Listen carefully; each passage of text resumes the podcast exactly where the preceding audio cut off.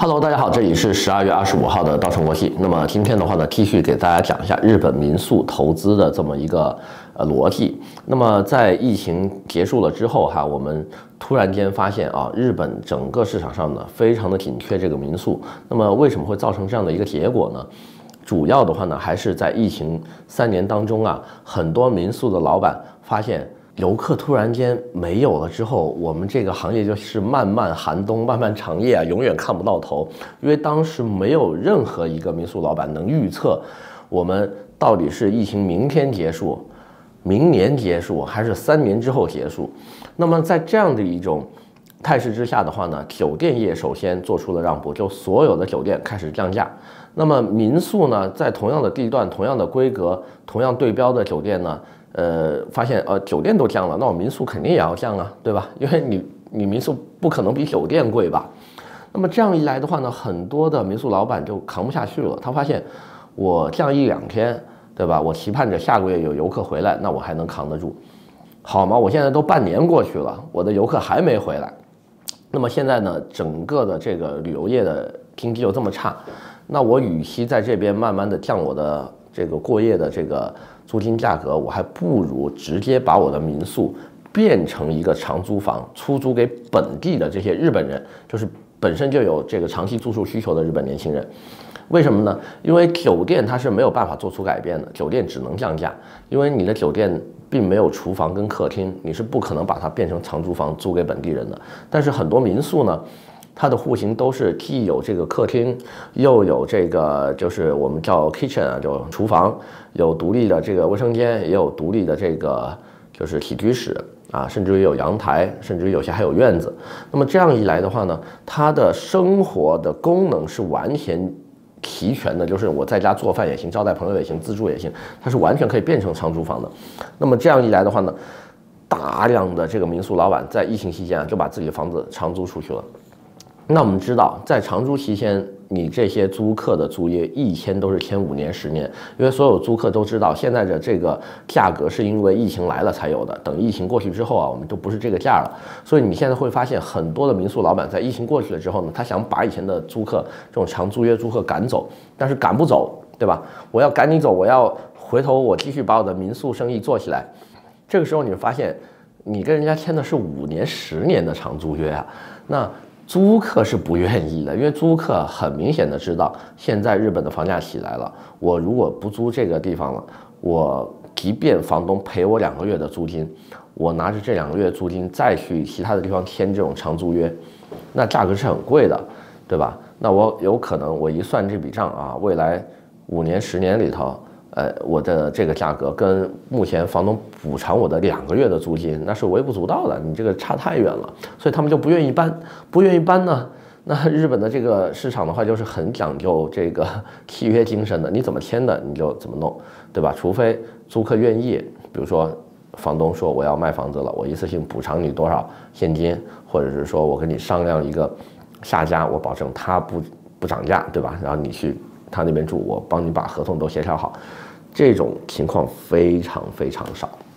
那么也正是因为很少有租客愿意这么做呢，导致了现在大量的民宿流失了啊，已经变成长租房，它变不回民宿了。那么这样一来的话呢，我们现在投资民宿就是一个特别好的一个节点，因为现在的旅游业恢复不出啊，呃，马上的这个世博会加上这个大阪的这个赌博执照的发放。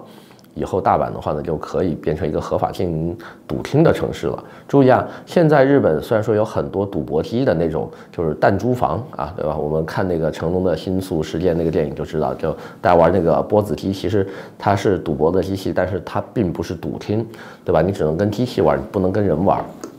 那么以后有了这些东西的话呢，它的旅游业应该会再一步的上升。那么现在我们很多朋友说呢，你说的这些我都不相信，对吧？我有没有办法可以自己查询呢？有，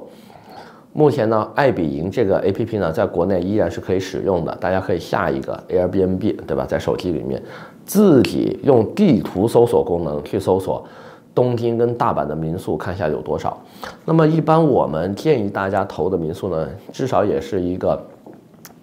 就是这个就是 two DK 哈，就或者是 two LDK。注意哈，日本的很多的这个民宿网站上面，它写的这个 LDK，很多人是不明白什么意思的。L 的话呢是 living room，D 的话呢是 dining room，K 的话呢是 kitchen 的意思。那么它之前的那一个数字呢，如果是一，就说明它有一个 bedroom。二的话就是两两个卧室，三的话就是三个卧室。那么大家可以去这样判断它到底有几个卧室。注意啊，日本不管你几个卧室，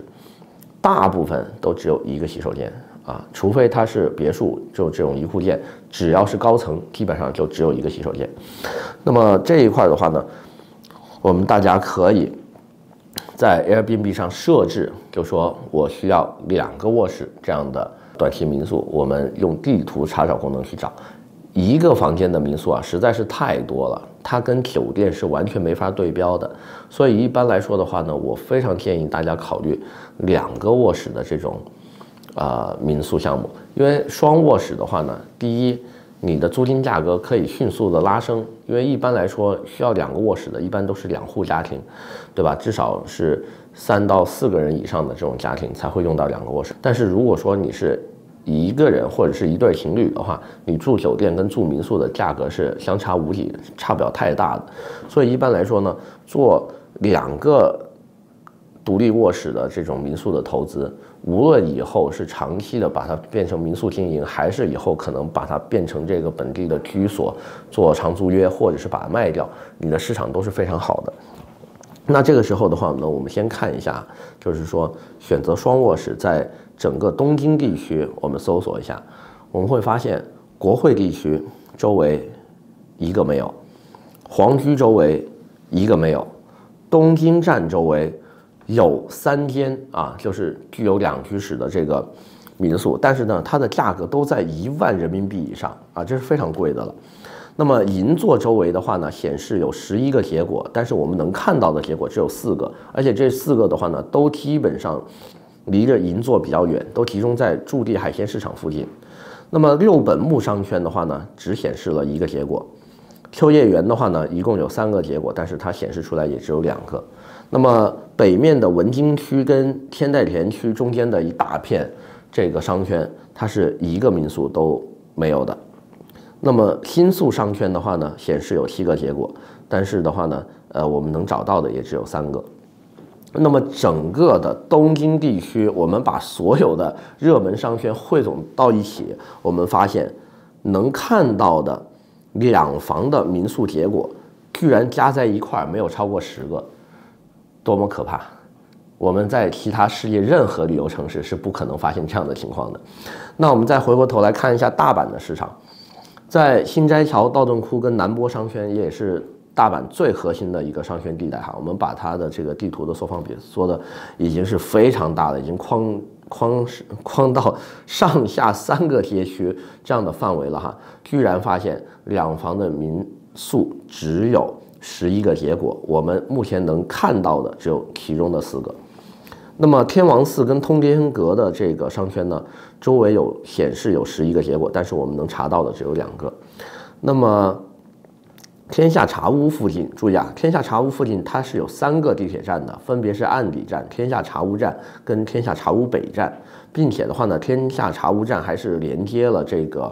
就是国际机场以及这个，呃，京叶线的这么一个呃中转或者是一个枢纽站吧，在这三站的范围之内，居然也只有十九个结果，并且呢，只显示了其中的四个。那么很多人就说，那现在我们去看北部吧，北区梅田商圈，对吧？那么火热的一个 CBD 应该有很多。结果呢，我们一查，梅田商圈总共只有四个结果，能显示的只有两个。那么也就是说，在整个的大阪啊，最火热的这些个商圈里面，我们找出来的只有两房的民宿项目，能显示的哈，居然也才十个，就是能显示出来的居然只有十个，所以。呃，当地到底这个民宿市场有多火热？我觉得大家通过自己玩一玩这个 APP，应该就能体会出来。如果大家觉得说这个东西依然说明不了问题，那我建议大家就直接下一个携程，下一个 Booking，看一下当地的酒店有多贵吧。你去看一下这些核心商圈的酒店，应该就能猜出来它的民宿价格大概是多少了。那么这个的话呢，是今天分享给大家的一些呃真实的数据以及操作技巧。那么我们下回再见。